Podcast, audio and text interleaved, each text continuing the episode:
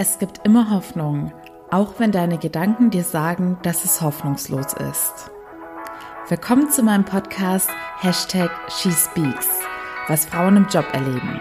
Mein Name ist Anni und ich decke auf, was in Büros wirklich passiert.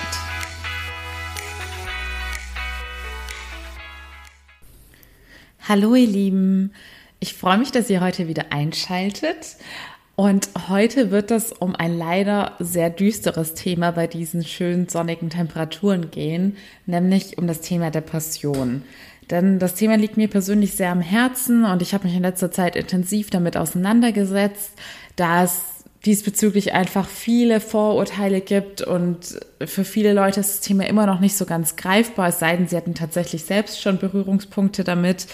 Aber gerade in der Arbeitswelt ist das einfach noch ein Tabuthema und viele Leute wissen gar nicht, wie man es erkennen kann, also gegebenenfalls, ob jemand im Umfeld davon betroffen ist. Und es ist auch gar nicht so eindeutig zu diagnostizieren oder feststellbar, aber dazu komme ich dann später nochmal.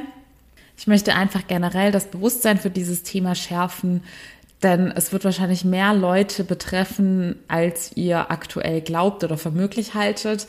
Und ich bin mir mittlerweile ziemlich sicher, dass das Thema früher oder später jedem in irgendeiner Form begegnen wird. Sei es, dass man hört, dass es irgendwer, den man vielleicht auch über mehrere Ecken kennt, hatte oder hat.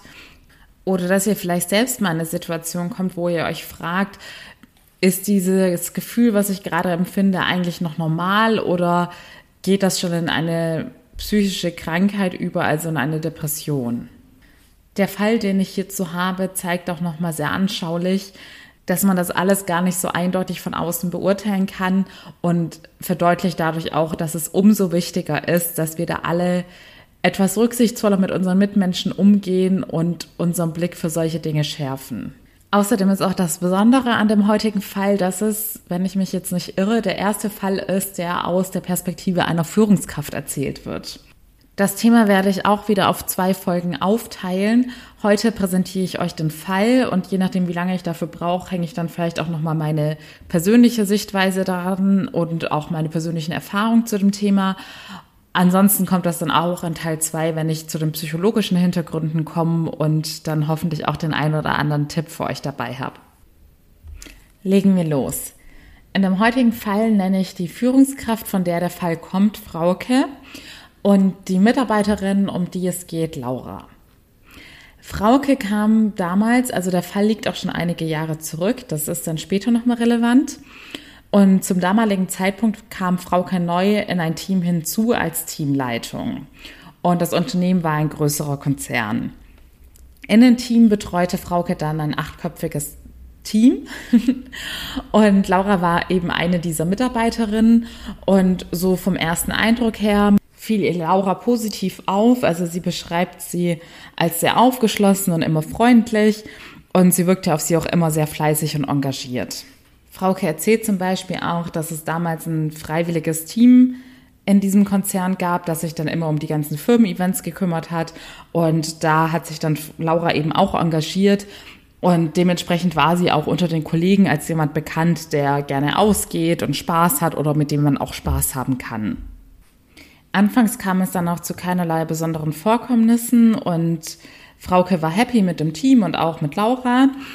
Und als die beiden dann so, sagen wir mal, knapp über ein Jahr zusammengearbeitet haben, kam es dann innerhalb von einem Monat gleich zu zwei kleineren Vorfällen, die Frauke aber auch nur aufgefallen sind, weil Laura eben sonst im Berufsalltag sehr sorgfältig war.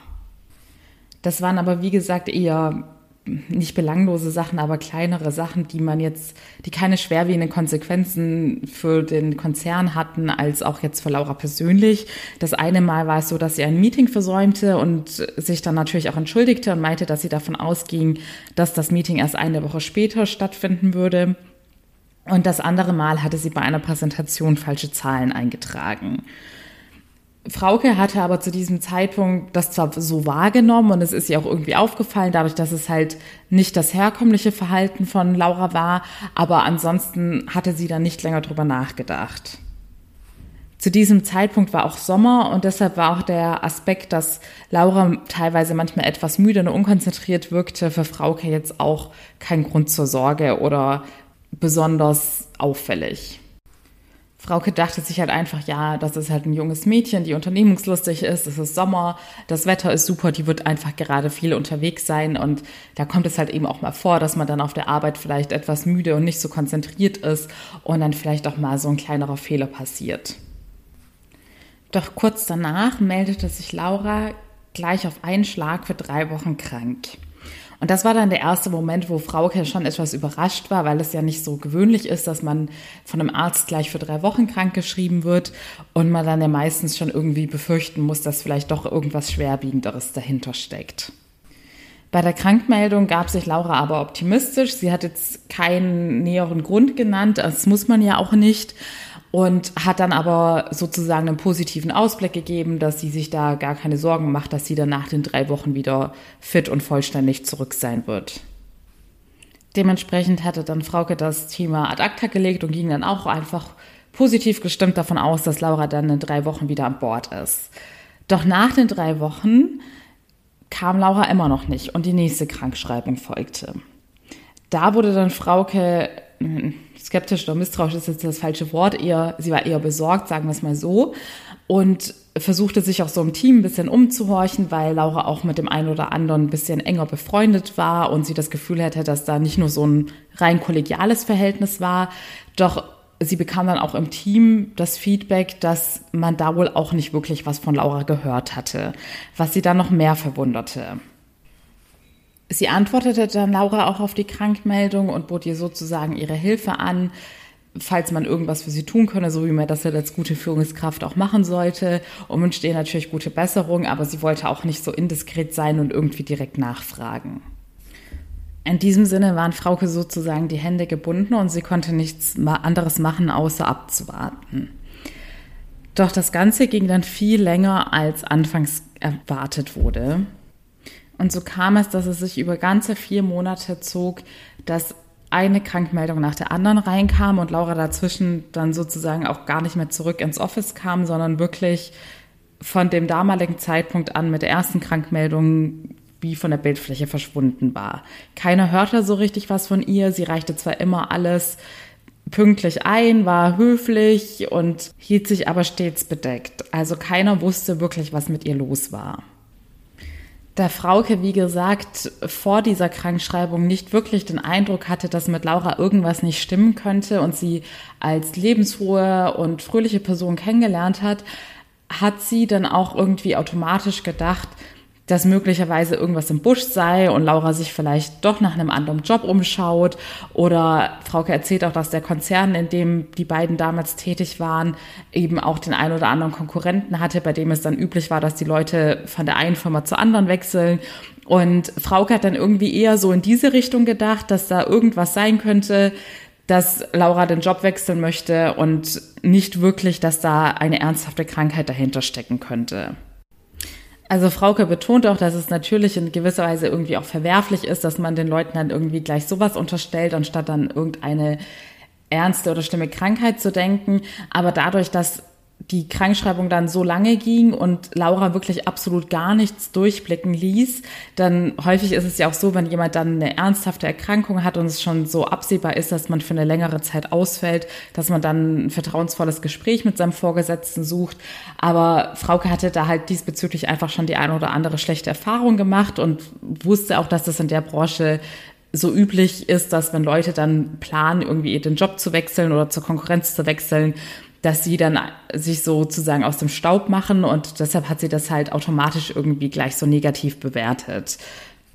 Aber das kann man jetzt meiner Meinung nach auch nicht wirklich jemandem zum Vorwurf machen, denn ich glaube, jeder von uns hatte schon mindestens eine Situation in seinem Leben, wo er voreilig geurteilt hat und jemanden zu Unrecht irgendwie in eine Schublade gesteckt hat oder da sich dann irgendwas zusammengereimt hat, was dahinter steckt und dann erfahren hat, um Gottes Willen, es war irgendwie was viel Schlimmeres, was alles total logisch erklärt und man hat sich da irgendwie selber in was verstrickt. Ich habe ja gerade schon gesagt, dass das Ganze dann über vier Monate ging mit den Krankschreibungen. Doch leider kam Laura nach diesen vier Monaten nicht wieder, wie man es jetzt erwarten könnte, sondern stattdessen erhielt dann Frauke die Kündigung von Laura, ohne sie, wie gesagt, jemals wieder gesehen zu haben. Dementsprechend fühlte sich Frauke dann auch in ihren Vermutungen bestätigt und war dann auch etwas verärgert, weil sie halt doch noch irgendwie gehofft hat, dass, so wie ich es gerade erwähnt habe, diese eine Erklärung kommt, bei der man denkt, okay, das war jetzt irgendwie doch der eher unwahrscheinliche Fall, aber das erklärt jetzt alles und alles ist wieder gut.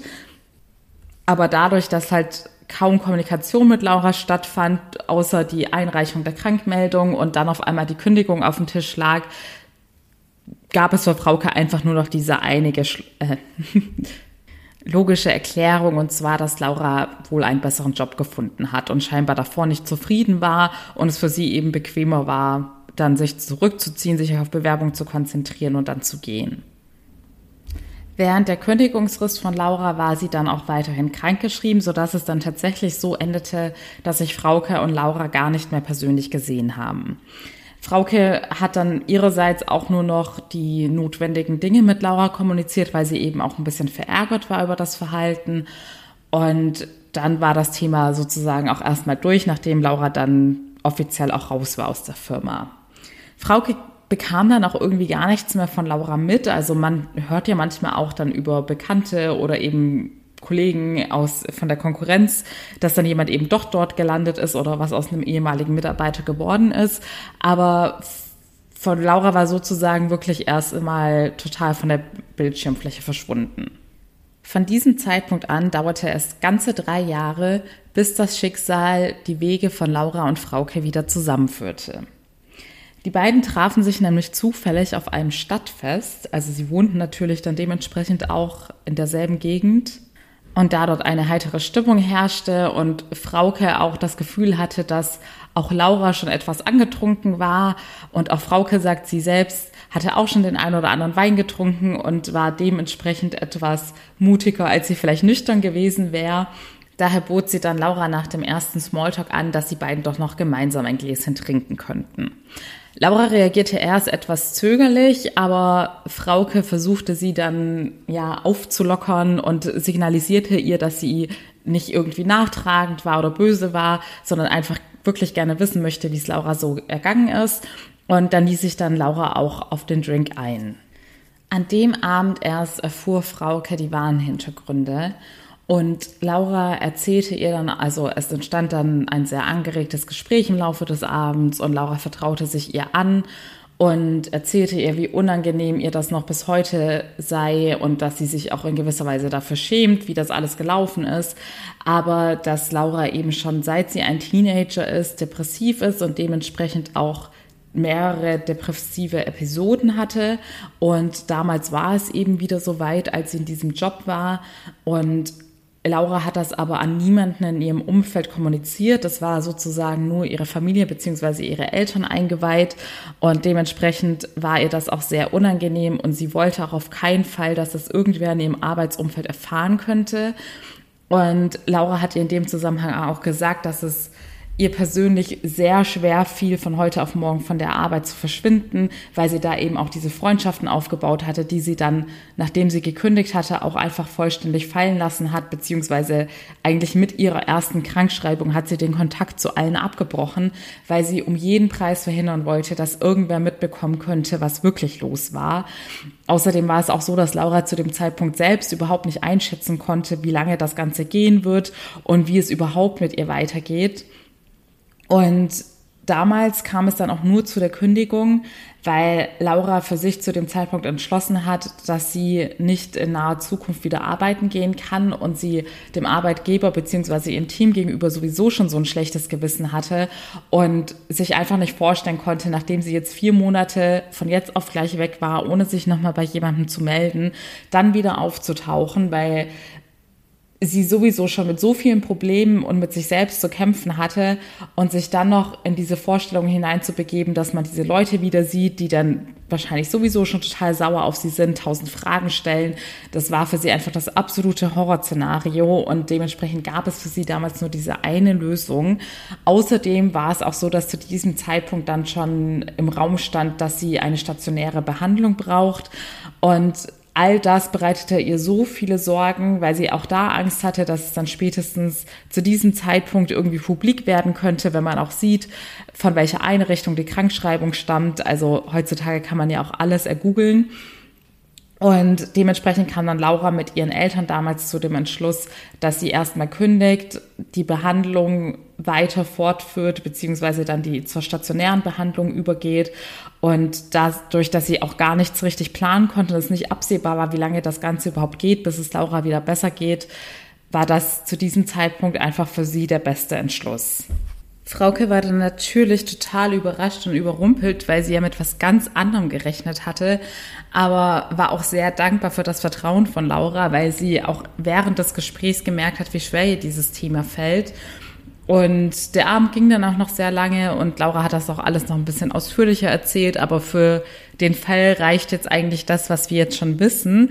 Beziehungsweise werde ich die ein oder andere Sache dann nochmal bei der Analyse beziehungsweise bei der genaueren Erklärung aufgreifen. Um Lauras Fall noch kurz abzuschließen, bei ihr war es dann tatsächlich so, dass letzten Endes, nachdem sie aus der Firma raus war, insgesamt noch circa ein Jahr gedauert hat, bis sie sich wieder berufsfähig gefühlt hat und sich selbst auch wieder zugetraut hat, in ein neues Umfeld zu gehen und dort komplett von vorne anzufangen. Zumal sie ja sozusagen dann auch diese Lücke in ihrem Lebenslauf rechtfertigen musste und all diese Sachen für sie immer sozusagen noch eine zusätzliche Hürde zu ihrer schon vorhandenen seelischen Belastung und Krankheit waren. Ich merke gerade bei mir selbst oder im Rahmen dieser Folge, dass es mir selber immer ein bisschen schwer fällt, das Wort Krankheit in den Mund zu nehmen, weil sich das irgendwie schon so ein bisschen wertend anhört. Dabei ist es einfach per Definition und rein objektiv gesehene Krankheit und es ist auch so, dass ich ja als psychologische Beraterin und als Personal Coach arbeite und da gibt es eine ganz klare Abgrenzung zwischen Psychotherapeuten oder Ärzten, die sich dann mit psychischen Erkrankungen befassen dürfen. Und in meinem Fachgebiet ist das zum Beispiel gar nicht drin. Ich muss mich da sozusagen auch erst einlesen für diese Folge, da ich mich beruflich quasi mit einem psychischen Problem beschäftige, hinter dem kein Krankheitsbild steckt. Deshalb ist es einfach auch ganz wichtig, das offen auszusprechen und das auch möglichst an die breite Masse zu kommunizieren, dass eine Depression nichts ist, was man jetzt irgendwie im alltäglichen Sprachgebrauch inflationär verwenden sollte, sondern wirklich eine ernstzunehmende Krankheit ist für die man sich auch nicht schämen braucht, weil es absolut jeden treffen könnte. Es gibt ja zum Beispiel auch, aber das ist dann auch Part von Teil zwei, wenn wir zu den Ursachen kommen, Depressionen, die durch einen Schicksalsschlag ausgelöst werden können. Und Schicksalsschläge sind einfach so eine Sache, wo kein Mensch im Voraus 100 Prozent einschätzen kann, wie er darauf reagieren würde. Mir persönlich ist das Thema Depression so wichtig, da ich einerseits in meinem persönlichen Umfeld, aber auch, ja, sagen wir über mehrere Ecken schon den einen oder anderen Fall mitbekommen habe und demnach aber auch nur, wie bei jeder Krankheit, die man selbst nie hatte, erahnen kann, wie schlimm das sein muss. Und dadurch, dass ich auch schon sehr, sagen wir mal, sehr, sehr traurige Phasen in meinem Leben hatte, in denen es mir seelisch sehr schlecht ging, aber da noch kein Krankheitsbild dahinter stand, waren das auch eben so Augenblicke, wo ich auch so dachte, okay, ich fühle mich gerade so schlimm und ich möchte gar nicht wissen, wie es jemandem ergehen muss, der da wirklich eine mentale Krankheit hat und da erstens langfristig drunter leidet und zweitens, dass das noch ein viel, viel schlimmerer Schmerz und eine viel größere Belastung sein muss, als das, was ich jetzt so in meinen, ich sag jetzt mal, schlechten Phasen empfunden habe. Also selbst wenn ich in manchen Augenblicken dachte, ich könnte gar nicht trauriger sein, möchte ich mir nicht anmaßen, nachempfinden zu können, wie es jemandem geben muss, der unter Depressionen leidet. Und auch das Wort Traurigkeit ist jetzt im Zusammenhang mit Depressionen vielleicht auch nicht das richtig gewählte Wort. Es gibt ja erstens ganz verschiedene Gefühlslagen und zweitens ist, glaube ich, ein ganz wichtiger Aspekt bei einer Depression auch diese Auswegslosigkeit und Sinnlosigkeit von allem.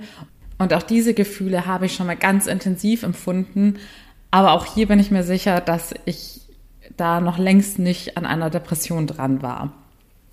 Aber ich merke schon, es ist ganz schön schwer, zu dem Thema Stellung zu beziehen, ohne weiter auf die Hintergründe einzugehen. Deshalb macht es vielleicht doch nicht so viel Sinn, dass ich hier weiter meinen Senf dazu gebe. Ich hatte noch eine prägende Erfahrung im Zusammenhang mit der Arbeit. Und das war auch eher über mehrere Ecken, dass ich diese Geschichte mitbekommen habe, denn es ging um einen Mitarbeiter, der vor mir quasi diese Position hatte, die ich erfüllt hatte. Und da habe ich dann quasi auch nur über den Flurfunk mitbekommen, dass diese Person eben jemand war, bei der man es ähnlich wie bei Laura von außen hin überhaupt nicht gemerkt hat. Eine Person, die von außen hin auch auf alle anderen super erfolgreich gewirkt hat, so nach dem Motto, jemand, der alles im Leben hat und bei dem man es irgendwie gar nicht in Frage stellen könnte, ob diese Person denn überhaupt glücklich ist oder Freude am Leben empfindet. Und ja, diese Person hatte dann sogar einen Suizid begangen, was natürlich das allerschlimmste, der allerschlimmste Ausgang bei dieser Krankheit überhaupt ist. Und diese Geschichte hatte ich dann irgendwie immer so im Hinterkopf, auch vor dem Hintergrund, dass ich es ja nur erzählt bekommen habe und da dann zum ersten Mal realisiert habe, dass es eben nicht so einfach ist, in die Menschen hineinzuschauen und dass jeder sein Päckchen zu tragen hat und es deshalb umso wichtiger ist, ich habe es hier bestimmt schon das ein oder andere Mal erwähnt, dass man immer höflich, nett und liebevoll mit seinen Mitmenschen umgeht, weil man nie weiß, was die andere Person gerade für einen Kampf führt, ob sie irgendwelche schwerwiegenden Probleme im Leben hat, ob sie jetzt wie in diesem Fall eine seelische Erkrankung mit sich rumschleppt oder was weiß ich. Es hat, wie gesagt, jeder Mensch ein Päckchen zu tragen. Ich glaube, es gibt kaum einen Menschen, der sagt, er ist absolut sorg sorgenfrei und immer super happy. Deshalb an dieser Stelle einfach nochmal der generelle Appell an alle, dass man immer umsichtig und rücksichtsvoll mit seinen Mitmenschen umgeht, denn die Fassade trügt einfach viel zu oft. Und das ist nicht so, wie es auch häufig irgendwie in Filmen dargestellt wird, dass man einer depressiven Person auf zehn Meter Entfernung ansieht, dass sie gerade mit irgendwas zu kämpfen hat, weil sie nur schwarz gekleidet und trübsalblasend herumläuft. Man sieht es hier bei Lauras Fall ganz wunderbar. Es sind tatsächlich auch häufig Menschen, bei denen man es niemals erwarten würde und die den Kampf dann einfach in ihrem stillen Kämmerchen ganz alleine austragen und sich eben aus Scham auch nicht trauen, sich irgendwem anzuvertrauen. Auf das Thema Suizid werde ich beim nächsten Mal auch noch mal kurz eingehen das ist gerade ein Thema, mit dem ich mich noch näher auseinandersetze, weil es mich eben sehr berührt und bewegt. Ich habe mir da auch in letzter Zeit sehr viele Dokumentationen von Hinterbliebenen angeschaut und ich finde es einfach so traurig, wie viele Leben dadurch zerstört werden. Also das ist jetzt überhaupt nicht als Vorwurf an die Person gemeint, die einen Suizid begeht, denn ich glaube, man muss sich so auswegslos und schlimm fühlen, um diesen Schritt zu wagen. Deshalb, da möchte ich gar nicht drüber urteilen, sondern es geht mir vielmehr um diesen Aspekt, dass es hat sich wie ein roter Faden durch diese Dokumentation gezogen, dass Angehörige immer wiederholt haben, dass sie es gar nicht erahnen konnten, wie es dieser Person ging und ganz viele Menschen wurden da vor vollendete Tatsachen gestellt und haben dann vielleicht auch das ein oder andere Warnsignal übersehen. Und deshalb möchte ich auf das Thema hier einfach nochmal aufmerksam machen und nächste Woche da nochmal detaillierter drauf eingehen. Denn meiner Meinung nach ist es essentiell, dass jeder bei diesem Thema aufgeklärt ist. Generell natürlich, dass das ganze Thema Mental Health oder psychische Gesundheit nicht mehr totgeschwiegen wird und tabuisiert wird, sondern dass es einfach ganz normal als Krankheit anerkannt wird, wie jede andere körperliche Krankheit auch. Ich meine, Lauras Fall ist ja da echt bezeichnend dafür, dass sie sogar sich dann freiwillig dafür entschieden hat, ihren Job aufzugeben, anstatt offen das Gespräch mit ihrer Vorgesetzten oder vielleicht sogar mit ihren Freunden, die auch gleichzeitig Kollegen waren, zu suchen. Also wenn man sich überlegt, dass sie da so ein schlimmes Schamgefühl hatte, da sieht man mal, wie essentiell es ist, dass wir da hier und heute drüber reden. Denn vor allem in unserer heutigen Leistungsgesellschaft und im Arbeitsumfeld werden viele Menschen psychische Gesundheit noch als Schwäche werten.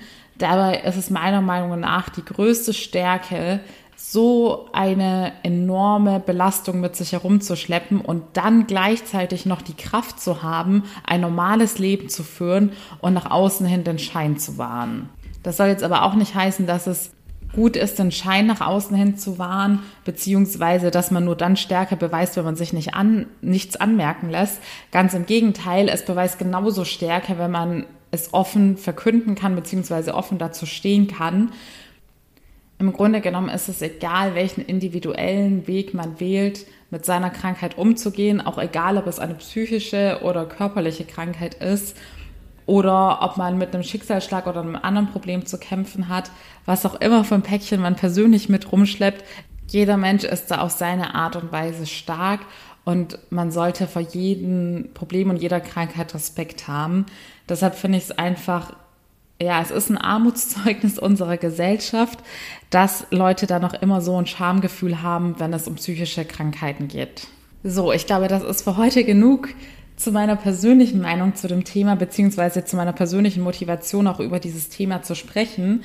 Nächsten Dienstag erwartet euch im Teil zwei zum einen die psychologischen Hintergründe zu dem Thema, einfach vor dem Hintergrund, dass ihr Lauras Fall besser einschätzen könnt, aber viel wichtiger, dass ihr das hoffentlich für euer eigenes Leben in irgendeiner Art und Weise verwerten könnt, sei es, dass ihr eure eigenen Situationen hinterfragt oder zukünftige Situationen hinterfragt, wenn ihr euch selber vielleicht unsicher seid, ist das jetzt noch ein normaler Zustand, normal in Anführungszeichen, oder handelt es sich vielleicht schon um ein Krankheitsbild?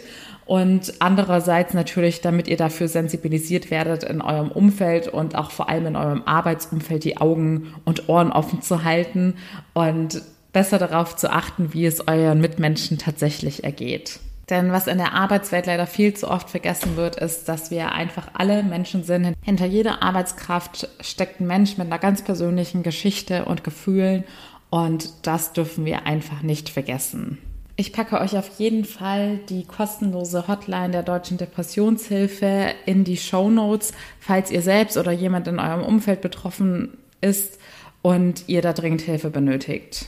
Ansonsten könnt ihr dieses Thema erstmal für euch sacken lassen. Ich hoffe, es hat euch nicht die Sommerlaune verdorben. Genießt die schönen Sonnenstrahlen und wir hören uns dann hoffentlich am Donnerstag wieder bei She Speaks About, wenn ich wieder ein paar kurze und knackige Tipps für euch parat habe. Und sonst allerspätestens nächsten Dienstag, wenn dann Teil 2 zum Thema Depression rauskommt und ihr die psychologischen Hintergründe erfahrt. Bis dahin alles Liebe, eure Annie.